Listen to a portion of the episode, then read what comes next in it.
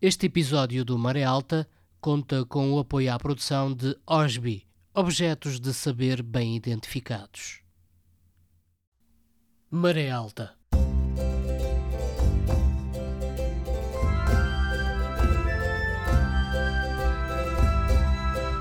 Na madrugada do dia 25 de abril, o movimento das Forças Armadas Portuguesas estabeleceu o controle da situação política em todo o país, proclama à nação o seu propósito de a libertar de um regime que a oprime há longos anos e de levar a cabo um programa de salvação do país e de restituição das liberdades cívicas de que vem sendo privado.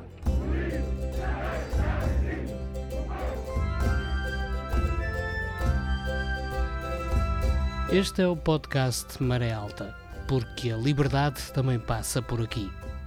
Eu sou Alexandre Martins e com a entrevista conduzida pela Maria José Braga, a música de Chico Pires e a imagem gráfica de Carlos da Torre, iremos a mais histórias e memórias de Abril. Todas as semanas surgem dois episódios do Maré Alta cheios de recordações sobre um Portugal debaixo da ditadura e depois da Revolução dos Cravos, tendo sempre o distrito de Viana do Castelo como pano de fundo.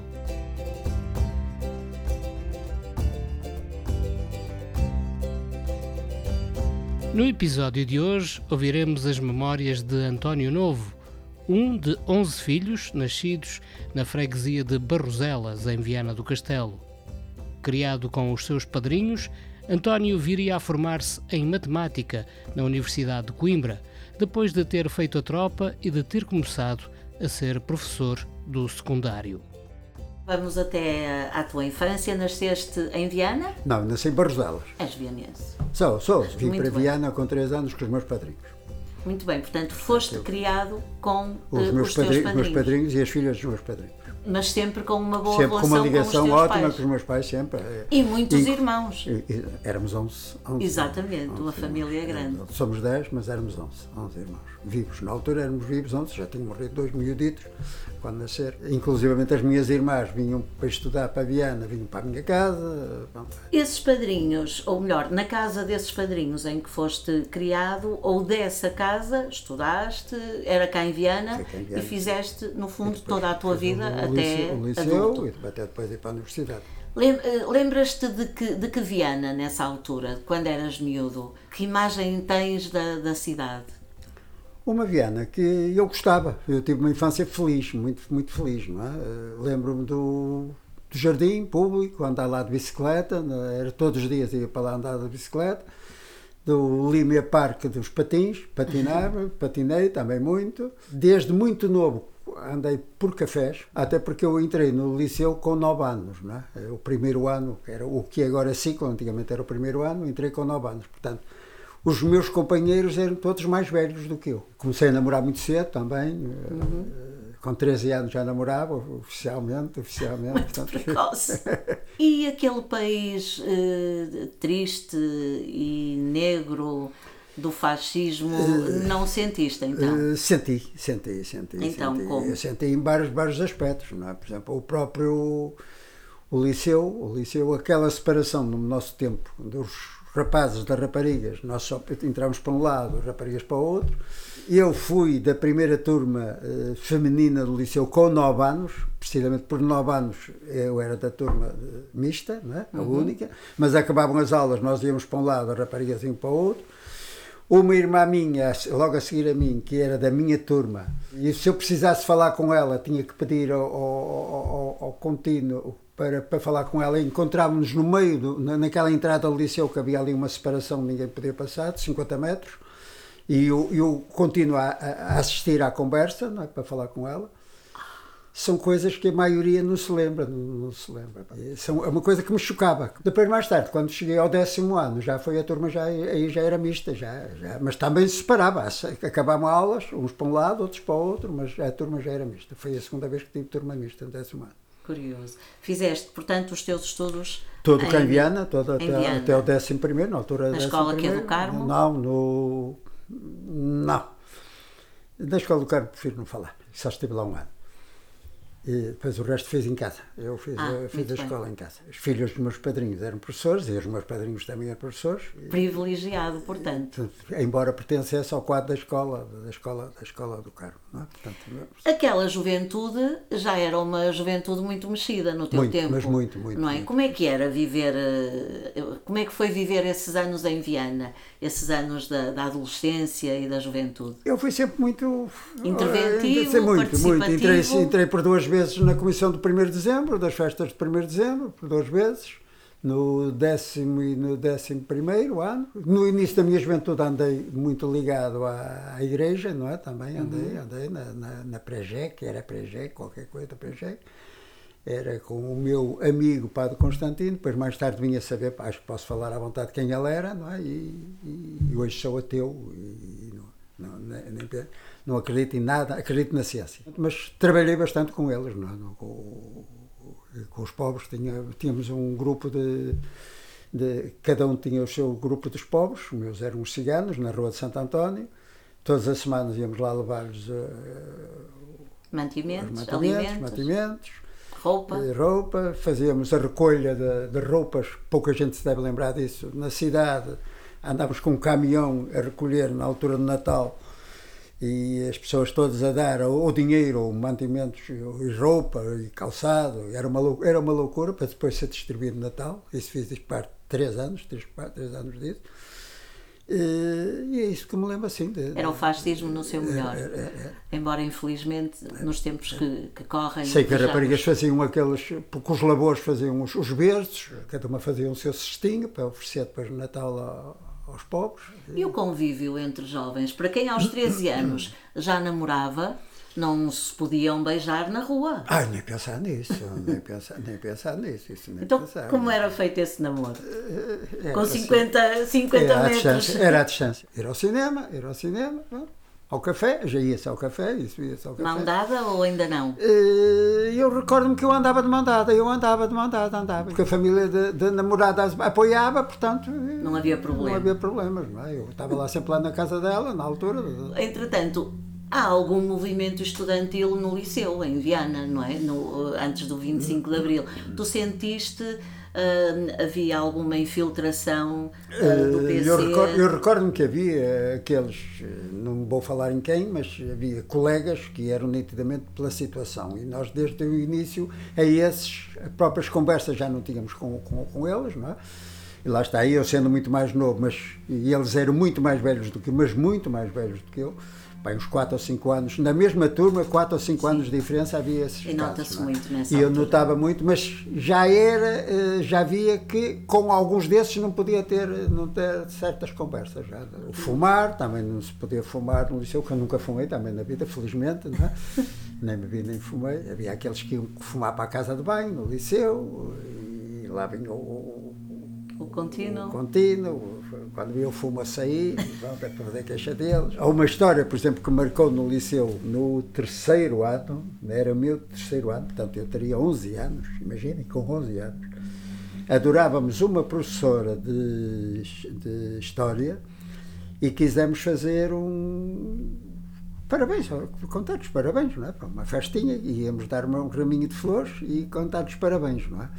Acabámos uma aula de Física e eh, ainda me lembro em que sala era, era o laboratório, de. Física, laboratório de Física, e eh, acabou a aula, o professor mandou-nos embora, não, não, nós vamos ensaiar, ensaiar, não, vamos embora, vamos ensaiar, e ele fechou-nos à chave, e nós tivemos a, a cantar os parabéns, entre todos, a cantar, éramos aí cerca de 30, um à frente, eh, a comandar-nos, não é? Passado tempo chegou o, professor, um dos professores, claro, chefe de ciclo, o diretor de ciclo, diretor de ciclo.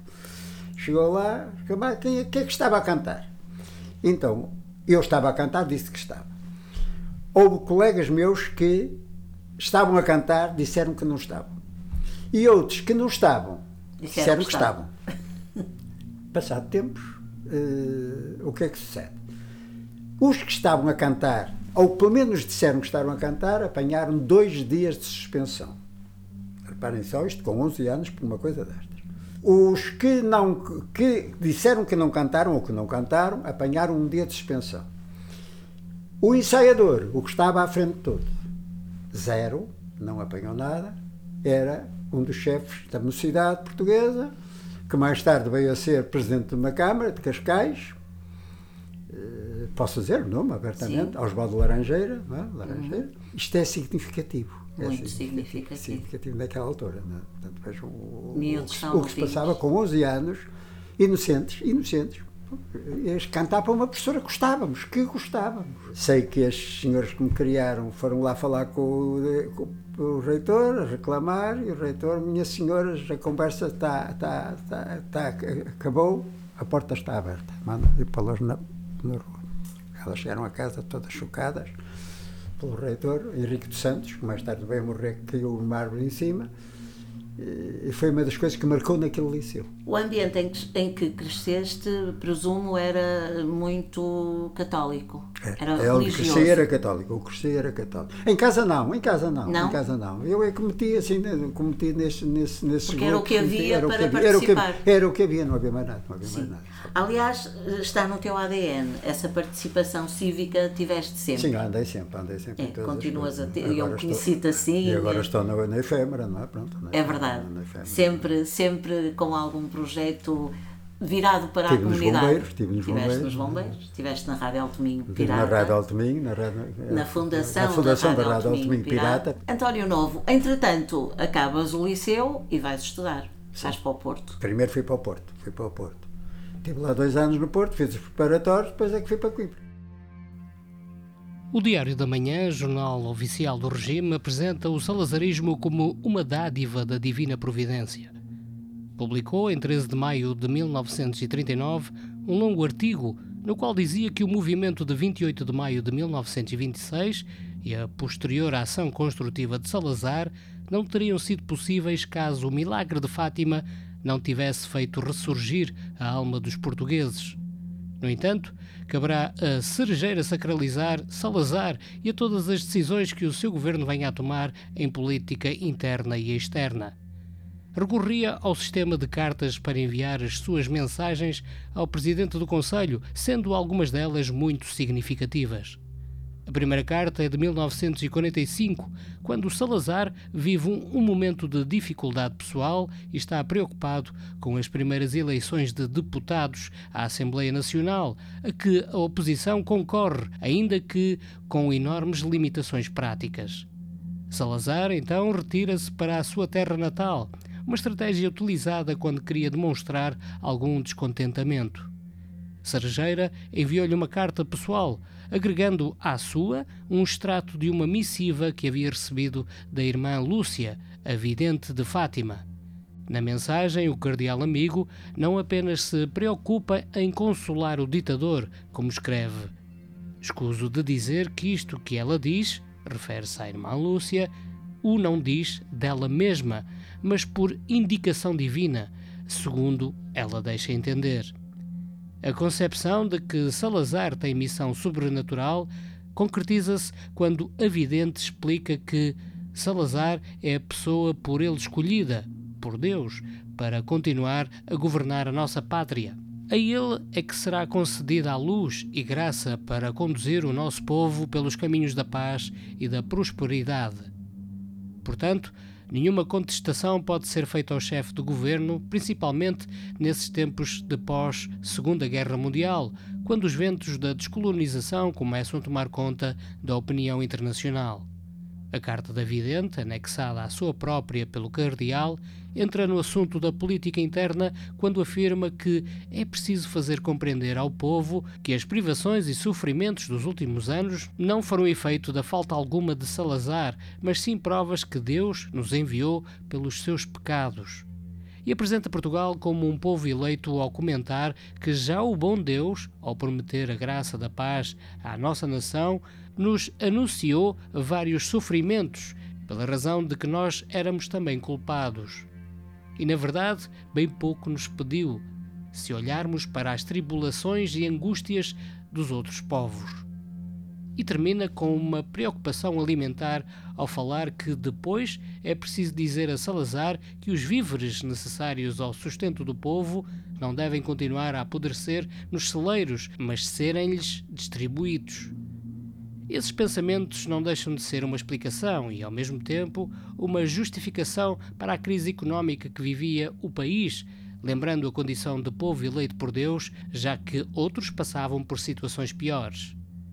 Por fim, há a Carta de 1961, na qual o cardeal de Cerejeira hipoteca apoio divino a Salazar quando da tentativa de um golpe de Estado pelo ministro da Defesa, o general Júlio Botelho Muniz, ajudado por altos comandos militares que tentava derrubá-lo por discordância com a política interna e devido à concepção da estratégia ultramarina. Tal movimento, por ocorrer no mês de abril, ficou conhecido como Abrilada. Cerejeira não perde a oportunidade para dizer que escrevo-te neste dia escolhido por Deus para o teu grande destino. E não esqueço que há pouco tomaste resolução de tal grandeza que excedem todos os que nestes 33 anos tens tomado. É Portugal que tomastes nas tuas mãos contra o mundo. A tentativa de golpe foi revertida por Salazar, que chamou para si a pasta da defesa. Excerto do artigo Fátima, o Salazarismo e o Colonialismo, da autoria de Valdir José Rampinelli, professor do Departamento de História da Universidade Federal de Santa Catarina, no Brasil. Que idade tinhas no 25 de Abril? 27. 27 anos. Já tinhas acabado o teu curso? Não. Ainda não? Como não. foi essa tua história? Conta. A minha história, era bem, eu andava, andei em Coimbra e em 69 aderia à greve de estudantes. Não sei se, se fui muito notado ou não, mas a verdade é que, por castigo, já não me deixaram acabar o curso. Eu fui um daqueles que me deixaram acabar o curso e mandaram logo para a tropa. É? Portanto, foi, foi dos, um dos que fui para a tropa. Não, é? não fui preso na altura, não fui, mas, mas, fui, mas fui para a tropa. E foste para onde? E depois fui para Angola, tive uhum. 27 meses em Angola. Regressei em dezembro de 73. Entretanto, depois eh, voltei outra vez a, para, para a engenharia, que era o meu curso, o curso onde eu estava. Eh, eu tinha ido, tinha-me interrompido no terceiro ano, mas depois eh, não gostei.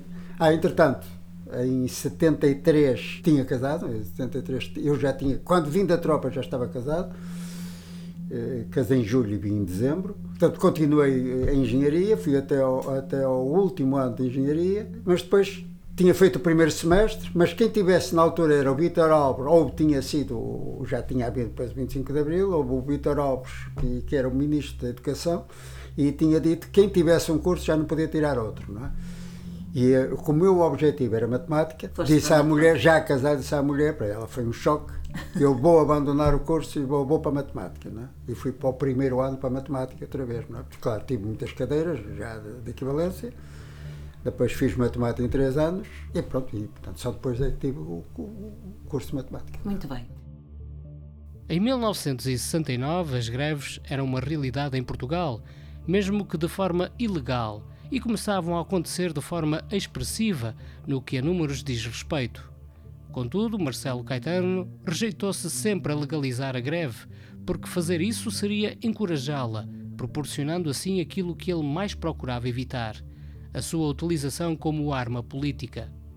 Apesar de haver conhecimento da existência de greves que se efetuaram ao longo de todo o país no pós-25 de abril, este estudo apenas se poderá basear nos dados retirados do jornal O Comércio do Porto, devido a alguma falta de informação específica acerca do assunto no que se refere ao Distrito do Porto especificamente. Na análise documental que foi feita da imprensa da época, verificou-se que as greves surgiram como resultado de movimentos espontâneos dos trabalhadores com suspensão parcial ou completa do trabalho ao nível da empresa. Neste periódico há oito notícias referentes a greves. No entanto, o número de acontecimentos é menor, sendo quatro. Isto é, o jornal só dá a conhecer ao leitor a existência de quatro greves no período que vai desde o 25 de abril até ao 31 de julho, em que apenas uma ocorreu em maio e restantes três no mês de junho. Porém, Entende-se que esta amostra não faz jus à realidade, pois sabe-se que entre 12 de maio e 8 de junho ocorreram cerca de 150 greves, metade das greves que foram feitas em 1974.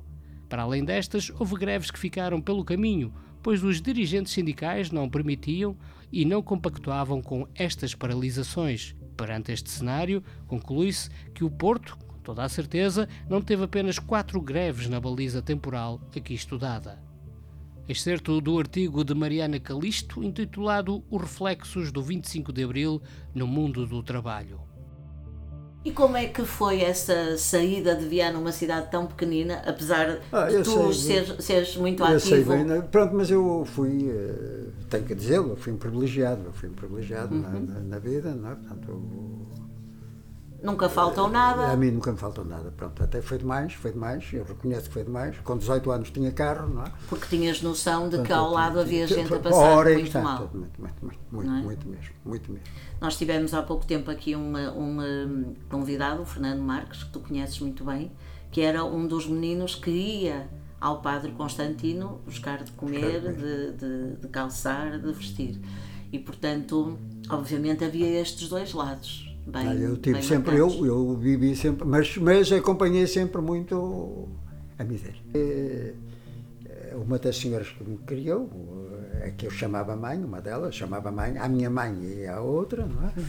E, eh, Até nisso foste privilegiado, tiveste duas mães. mães, duas- eram três, mas a uma delas é que chamava mãe, não é? E ela era professora no chamado Asilo das Meninas Órfãs e Desamparadas, não é? E era ali na, na- nas Carmelitas, não é? Uhum. E aquilo era uma miséria. Eu assistia aquilo, eu ia para lá, pronto, com ela, não é? E era uma miséria. Vais para o Porto, sentes a diferença de chegar de repente a uma grande cidade, já com outro Sim, movimento? sim, sim, mas eh, eu sempre podia fugir para Viana, que eu, Ah, era- a, minha, a minha vida era Viana, eh, eu, era uma loucura para Viana. Também tinhas a namorada? E, nessa altura, quando fui para o Porto, não, não me lembro, não, não, em Coimbra é que já tinha, é que já, a minha mulher, a minha mulher já foi em Coimbra, em Coimbra. Mas, Então aquela mas no. Porto também tinha, no Porto também tinha. Pois quer dizer, não, não, Também não tinha, ia estar a perder tinha, tempo, também não é? também Obviamente. também tinha, também tinha. Mas eh, estiveste então dois anos no Porto e depois foste para Coimbra, porque era o mesmo curso. Não, era o mesmo curso, mas normalmente os de engenharia, o terceiro ano ia tudo para engenharia, porque havia duas cadeiras no Porto dificílimas que se faziam mais facilmente em Coimbra Ah, e bem. fazia-se os, prepara- os preparatórios de engenharia, eh, era no Porto, depois em Coimbra, depois voltava-se ao Porto. Era E assim. aí conheces É uma isto. transmontana chamada Cândida. Canda, nessa altura. Que é a tua quando- companheira quando até ela- hoje. Há 50, estamos casados, já fizemos 50 anos casados e conheço há 57 anos. 57 anos. Em Coimbra assistes aos primeiros movimentos Os primeiros estudantis. movimentos. Conta lá do que te lembras. Pronto, aqui em Coimbra, pronto, foi essencialmente na altura quando foi o presidente, o Américo Tomás lá, eh, queria inaugurar, para inaugurar lá o, o edifício das ciências, o Alberto, o Alberto queria falar e não deixaram falar, pois, a partir, eu estava lá nessa sessão, pronto, a partir daí foi aquele desencadear da, da greve, da greve, Recorda-me, Alberto Eh, Alberto Martins. Isso, Alberto, Alberto Martins. Martins. Alberto Martins. Era o presidente. Pediu a Que palavra. eu até nem conhecia, pronto, não, não conhecia, mas pronto, era, era o presidente Mais da tarde, associação, militante do depois Partido mais, mais tarde, Socialista. depois mais tarde vinha conhecê-lo, quando foi da, com a Pinta Silva, com a, a campanha da Pinta Silva, onde andei metido. E portanto, ele pediu para falar, Ele pediu para falar, o, não queriam deixar, os, os alunos não podiam falar, não tinham intervenção. E, houve alguém e depois disse, ah, pronto, mas agora vai falar o, o Sr. Ministro, mas e no final fala. Quando acabou, levantaram todos para ir embora. Depois, quando o, Presidente ia passar, tiraram-lhe a capa do chão e a partir daí eles foram. que é uma das honras que se tudo, faz. vergonha, vergonha, vergonha, veio a PIDE, pronto, começou a prender as pessoas, pronto, ali assim, foi um sururu, o, o Américo Tomás meteu-se no carro, foi embora, pronto, era, e era o ministro Veiga Simão, Veiga Simão, Simão. O estudante colocar a sua capa no chão no para chão, que era alguém para alguém passar por cima era, a honra dar, eh, é, é dar uma honra, era, era, fazemos sempre, fazemos honra fazer sempre isso. ao convidado. Ah, porque eu andei sempre desde o liceu de capa e batina. É, por incrível, tive duas capas, duas. Quando o Américo Tomás passou, vocês retiraram a capa, Sim, tirar a capa para, que era sinal. Era, era de desprezo para ele, que não merecia, que não merecia aquela honra, que não merecia aquela honra. Muito bem. Até aí estava posta. Quando ele fez aquilo, a partir tirou-se-lhe a capa. Aos gritos, E os gritos, entretanto, de eh, vergonha. vergonha, vergonha, vergonha. Era, eu lembro que as palavras mais eram vergonha, vergonha, vergonha. E pronto, a partir daí foi desencadeado aquele movimento louco que eu tinha que, em Coimbra, para sair. Eu morava mesmo à beira da faculdade, na Porta Ferro, e ao sair, se saísse de casa de manhã, podia ir para baixo. Tinha a guarda, tinha a guarda republicana à porta. é? E eu ia para o centro da cidade, para o café, lá para, para a Baixa, para regressar. Já não podia regressar, só às 6 horas da tarde é que podia regressar a casa. Não é? Portanto, a partir daí ninguém, já ninguém podia mais voltar para trás. Isto era verdade. E, e, mas porquê? Com receio não, não, de... por causa da greve, porque havia aquela greve, portanto, que estava tudo cercado.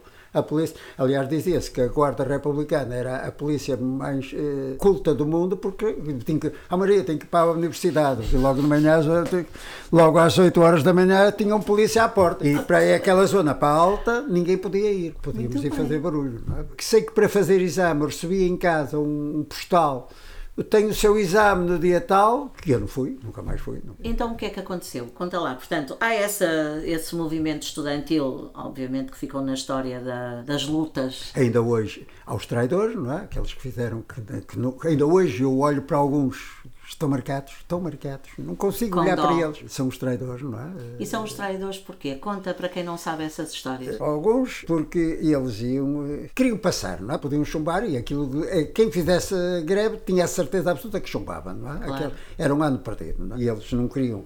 Outros, talvez, ideologicamente, estivessem ao lado do governo, porque devia haver casos desses, não é? Claro. Houve casos que eram os pais que punham os filhos na rua, punham-nos na rua se eles não fossem fazer exame. Viana havia, Viana, infelizmente havia casos desses e ainda hoje, ainda hoje cá estão. E portanto, para os grevistas, esses eram, esses furagreves, fura eram os traidores. Os traidores, traidores, porque eles iam protegidos para fazer exame mesmo ser tinham que ir protegidos pela polícia. Posso contar, custa-me, custa-me dizê-lo, mas um dos meus maiores amigos de liceu, que andava lá na universidade, não sei há quantos anos é que ele andava, não tinha nenhuma cadeira na vida, apareceu aqui na minha casa a dizer, olha, tal, sabes, há um professor daqui de Valença que quem sentar na sala passa. Eu não tenho nenhuma cadeira na vida, é a única maneira de ter uma cadeira. Morreu com essa única cadeira. Ele já morreu há três ou quatro anos. E foi, foi o único que eu aceitei que ele não chama. Esse nunca o tratei por traidor. E esse foi fazer o exame pronto, para ter a cadeira, sentou-se, ele não precisava mais nada, tinha a cadeira. Isto é para as pessoas imaginarem o que se passava. O que Como se passava. era, claro, claro, claro. Não me lembro o nome dele, era daqui de Valência, de Monção, o professor, não me lembro agora o nome dele, era famoso, era famoso. A partir do texto de Miguel Cardina, para o esquerda.net, em abril de 2019, extraímos as seguintes passagens. O episódio é conhecido. A 17 de abril de 1969, Alberto Martins então, o presidente da Direção-Geral da Associação Académica de Coimbra levantou-se para pedir a palavra em nome dos estudantes na cerimónia de inauguração do Departamento de Matemática. Na mesa, Américo Tomás dá a palavra, balbuciante, ao Ministro das Obras Públicas e encerra depois a sessão de maneira abrupta. À saída, a comitiva é vaiada pela multidão de estudantes que decide fazer a sua própria inauguração após a retirada das autoridades. Havia começado a crise. Nessa mesma noite, Alberto Martins é preso. No dia seguinte, após a sua libertação, realiza-se uma Assembleia Magna na qual se exige a participação dos estudantes no Senado Universitário. A 22 de abril, quando a situação parecia tender para a normalidade, alguns dos principais dirigentes são informados da sua suspensão da universidade. Logo nesse dia, uma Assembleia Magna decreta luto académico, exortando-se os estudantes a transformar as aulas em debates sobre a atual situação. No dia 30 de abril, o Ministro da Educação Nacional, José Hermano Saraiva, vai à televisão apontar o dedo à onda de anarquia que tornou impossível o funcionamento das aulas dando estranhamente a conhecer a agitação que os jornais, a rádio e a televisão estavam impossibilitados de mostrar. A 6 de maio, a Universidade de Coimbra é encerrada por decisão ministerial, sendo mantido o calendário de exames. No dia seguinte, a queima das fitas é anulada. A Direção-Geral da Associação Académica de Coimbra publica então a Carta à Nação, numa estratégia de abertura do movimento ao exterior. Aí se afirma que a nossa luta só poderá fazer tréguas quando tivermos atingido uma universidade nova num Portugal novo. Nos círculos de discussão e convívio, que então substituem as aulas, a greve aos exames é equacionada. A nova opção tática é problemática, pois a sua viabilidade dependeria de uma vasta adesão. Caso falhasse, a proposta teria efeitos desgastantes, desde logo a título pessoal. A reprovação dos faltosos e um possível passaporte antecipado para a África. A 28 de maio, uma concorrida Assembleia Magna ratifica por ampla maioria a proposta de abstenção aos exames. Com a zona da universidade militarmente ocupada, os estudantes organizam um esquema de piquetes de greve e acionam uma série de iniciativas em sintonia com o espírito do tempo. Soltam balões na Baixa Coimbrã, distribuem flores à população, difundem cartoons humorísticos, armadilham com taxas as zonas por onde os carros da polícia circulavam. Em finais de julho, a percentagem de exames boicotados era de 86,8%. Como facilmente se conclui, a grande maioria adere à difícil estratégia da greve aos exames. Aqueles que rompiam, muitos por pressão familiar, viam o seu nome inscrito em listas públicas de traidores e eram alvo das mais variadas formas de ostracismo. Entretanto, a polícia vai efetuando dezenas de prisões que se prolongariam pelos meses de verão. Já no início do ano letivo seguinte, 49 destacados ativistas estudantis são incorporados nas fileiras do Exército. No momento da despedida, na estação de Coimbra B, gritam-se palavras de ordem contra a guerra colonial. O tema havia estado ausente do catálogo explícito das reivindicações, mas a partir daí segue-se um caminho que em Lisboa já se havia começado a trilhar contestar a guerra e contestar o regime tornar-se-iam faces da mesma moeda. Entretanto, em Coimbra, porque foste um menino bem comportado e fizeste greve. É a única conclusão. Eu ainda reclamei, mas não, ainda tinha direito, porque havia. Podíamos fazer para a engenharia, podemos, eh, a engenharia era 5 anos, mas podíamos ter 6 anos de adiamento. Eu ainda tinha idade para ter 6 anos de adiamento, mas não me deram 6 anos de adiamento. Portanto, mandaram para a tropa e e o, o, prémio foi o ires para, para, a tropa. Para, Foste para a guerra. Foi para a guerra. Conta-nos lá essa. A guerra, olha, foi um período, um período difícil da minha vida. Tiveste onde? Eu estive em Angola, norte de Angola. Os homens que me foram atribuídos, alguns deles, contam-me hoje, não é? Que iam para lá para matar, alguns eram de cor, de cor e diziam que iam para lá que, com arma que era para matar. E, para matar pretos. E encontram a minha mulher, este senhor foi um pai para nós, porque eu já tinha mais alguma idade do que eles, mas este senhor foi um pai para nós. Imagine que ele é que nos tirou a ideia que nós íamos para lá para matar e afinal ele é que nos abriu os olhos e pronto. Consegui, talvez com um bocado de sorte, mas consegui uhum. não dar um único tiro em Angola, não dei um único tiro. Deve ter sido dos poucos, eh, estar lá 27 meses e não dei nenhum tiro Tive um ataque só, só tive um ataque, mas olhei para. Tive pena dos indivíduos que nos estavam a atacar, tinha, metiam pena. Eram dois indivíduos lá de baixo, nós nos saímos do monte e eles a, a disparar para nós, eu a vê-los ali assim.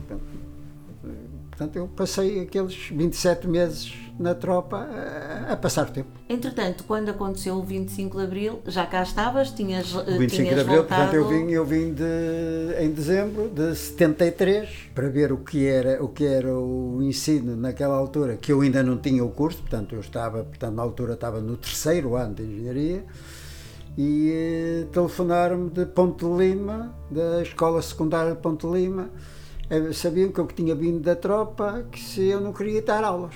E fui, e fui dar aulas. Fui, fui lá falar com o, diretor da escola, Ponto Lima. E ele chegou, o senhor tem aqui horário. Eu olhei para o horário, dar ciências e geografia. É? e eu, ai, não, eu sou de matemática. Não é? Ai, mas eu sei que o senhor sabe, não eu tenho o 11 ano, na altura tinha o 11 ano, isto é para verem o que é Sim. agora, agora volta-se outra vez a falar disso, né, que alguns sem habilitação a poder dar, e eu habilitação não tinha. Então pedi-lhe, na altura pedi-lhe oito dias para dar aula, para, para estudar em casa, matei-me a estudar, nunca estei tanto na minha vida, não é? Até porque já estava o ano, já estava a meio, eu ia substituir uma professora que, que estava grávida, estive a dar aulas, no ano seguinte já dei aulas de matemática, no ano seguinte depois é que vim para Viana, e a partir daí fiz o meu percurso todo em Viana. E, entretanto, ia e vinha para todos os dias para o Porto, para... Mas na altura ir, ao Porto, ir para o Porto não era fácil. Era eu e a minha mulher, éramos os dois, fizemos o recurso assim, a ir e vir todos os dias, não é? Para o Porto. A dar aulas, ao chegar De cá- carro? De carro. Eram três horas para chegar ao Porto. Eh, aquela passagem de Vila do Conde era terrível, nunca sabíamos é. a que horas. Por vezes vínhamos com, com Santos na mão para ver se ainda dava para. Já não dava para jantar, então éramos Santos para dar as aulas. Pronto, foi, foi a minha vida assim, a minha da minha mulher. Isso nos anos 74, 5.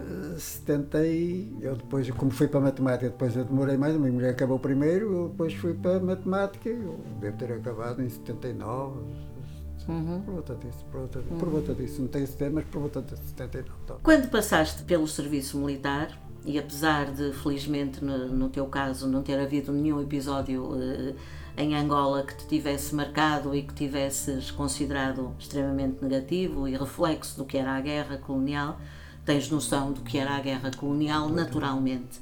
O que é que sentias nesse período? Revolta, revolta, revolta, porque lá está, eu estava a, lutar por uma coisa que eu não concordava, concordava, e nunca, eh, não tive, nunca tive coragem é de desertar. Tive- Chegaste a pensar nisso? Cheguei, mas não, não, não tive coragem. Pronto, fui cobarde, fui cobarde. Mas foi falta de coragem? Ou foi falta a- de coragem, não tive, não, não, não consegui, não consegui. Pronto. E, e aceitei, aceitei, pronto, e lá foi. E, e correu-me bem.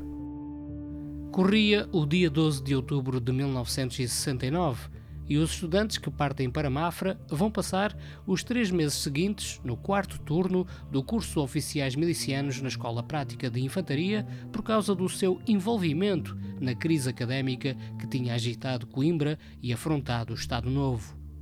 As cartas com a convocatória de urgência começaram a chegar poucos dias antes. No total, são 49 os estudantes que as recebem com a nota de incorporação compulsiva nas Forças Armadas. O regime queria decapitar a contestação na Universidade de Coimbra, que tinha atingido o pico com a greve aos exames de junho e julho. De certa forma, a convocatória de incorporação compulsiva acabou por não surpreender. A 4 de julho, o Ministério da Defesa tinha alterado as regras do jogo. Se até ali era permitido aos estudantes universitários adiar o serviço militar até ao final do curso, mediante aproveitamento escolar, as novas regras de incorporação tinham em conta o bom comportamento escolar. A cronologia da crise académica de 1969 é frequentemente apresentada com um intervalo. Este ato vai do ponto em que parte do movimento foi arrastado para o treino de armas, no início de outubro, até ao dia em que Américo Tomás recebe uma delegação de estudantes e professores da Universidade de Coimbra, seis meses depois, após ter substituído o ministro José Hermano Saraiva e o reitor Andrade Gouveia. Menos conhecido é o período de permeio e as suas ramificações, mas também os impactos profundos em muitos dos percursos pessoais dos 49 que foram parar a Mafra. Excerto do texto de Camilo Soldado, em abril de 2019, no blog Inquietações Pedagógicas. Quando acontece o 25 de Abril, o que é que sentes? Uma alegria indescritível, pronto, porque era, eu, portanto, eu já estava a dar aulas então em Ponte Lima, e era uma quinta, sei que era uma quinta-feira, dia 25 de Abril, uma quinta-feira. E houve aulas lá na escola? E, e eu, era o meu dia de folga, era o meu dia de folga, e eu estava ainda na cama às 10 horas da manhã, quando uma senhora amiga lá, lá da casa apareceu lá a dizer que tinha havido uma revolta, portanto eu soube às 10 horas da manhã por essa senhora, que, Que nunca, mais- nunca mais me esqueci dela aparecer em casa toda contente aos berros. Ah, eu vou. Ela era toda, toda, toda contra, tudo, e foi uma festa lá em casa. Nesse mesmo dia, meti-me no carro, fui para Ponte Lima ver o que era. Pronto, como eu estava lá a dar aulas, fui para ver para Ponte Lima dar E o que é que aconteceu em Ponte Lima já em agora, Ponte no dia em 25 Ponte de Lima, Abril? Em Ponte Lima houve uma mudança, de muita coisa, muita coisa mesmo, muita coisa.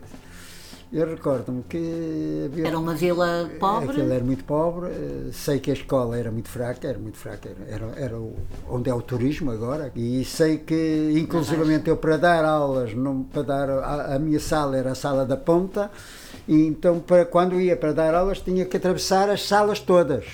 Tinha que atravessar três salas. Se já estivessem a- uma aula a decorrer, eu tinha que passar, e os alunos também para passar, o caminho era a última, não é? Portanto, era, era a última porta, era a última porta. Portanto, imagine só em condições é que dávamos aquelas aulas Claro. lá. Eu também só estive lá ano e meio, é? ano e meio. Ponte Lima era uma terra de luta. Com o 25 de Abril chegou a sofrer o ataque à sede do Partido sede do Partido Comunista. Comunista. Ah, havia lá gente ativa politicamente. Tens E- ideia? Eu tenho, eu tenho infelizmente, de- infelizmente, um dos autores do assalto à sede do, do Partido Comunista, meu cunhado, o meu maior amigo, o cunhado mais. eh, Marido de uma irmã. marido de uma irmã, que já não é, e sei, eu já sabia que ele, que ele que andava metido nisso, porque a minha irmã me dizia que ele tinha pedido uma vez, de joelhos, a pedir que não faças mal, era a mim e a outro irmão, porque nós estávamos eh, Ligados ao PC. Ligados, ligados, simpatizantes, não era Sim, ligado, sim, nunca sim. fui, nunca fui militante, mas simpatizante.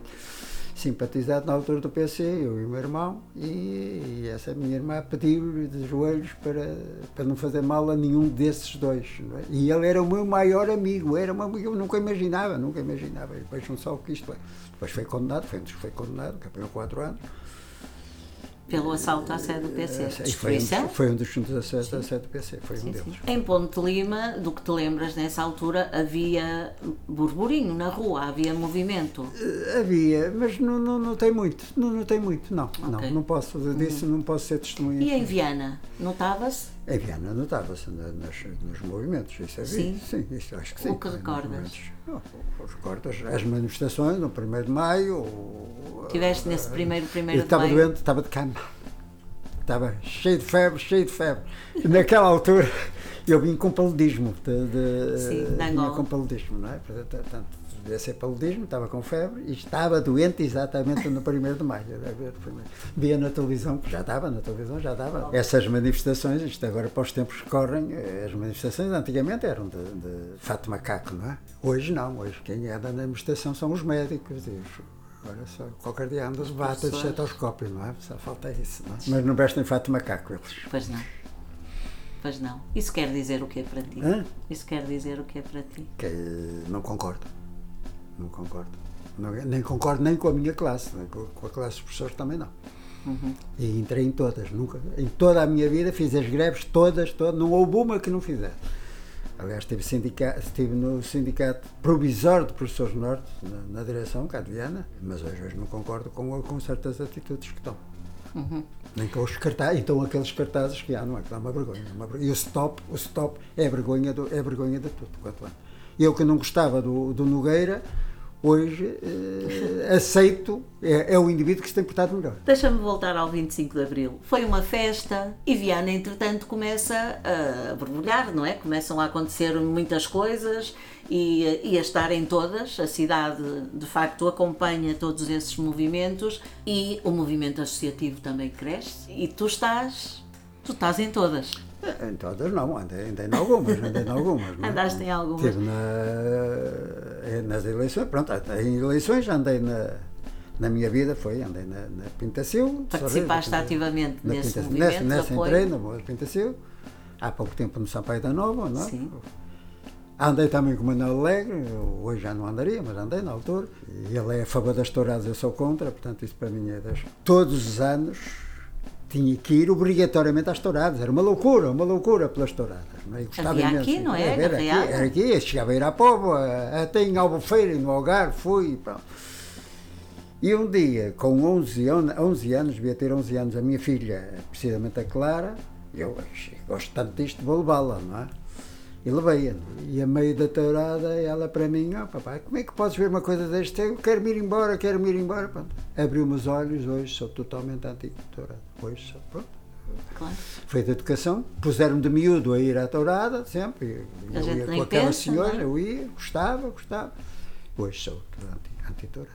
Pronto, lá está, uma pessoa vai mudar. Politicamente fiz parte de, de duas ou três listas não é? para a Assembleia de Freguesia, para a Assembleia de Freguesia, pelo, como independente, como independente do PC. Pela CDU, não é? A CDU era pela CDU, a APU, a APU, a CDU, a a sim, APU, acho sim, que era sim, a sim. nessa altura. Saí, e saí na altura em que eles recebiam dinheiro, eh, que, Sim. havia presença, havia uma presença, não sei o que tal, e recebiam dinheiro por estar lá, e eu achei que isso que era, era eh, ai, mas dá o partido, não, não tem nada a ver com o partido, a partido é isso aí.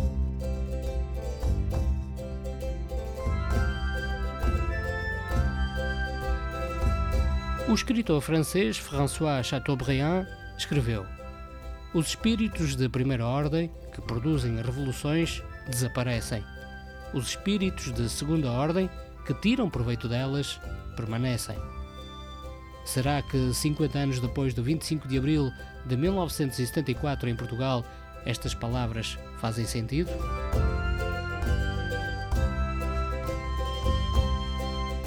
Este foi mais um episódio do podcast Maré Alta. A entrevista de Maria José Braga, a apresentação e edição de Alexandre Martins, a música original de Chico Pires e a imagem gráfica de Carlos da Torre. Esperamos por todos num próximo episódio.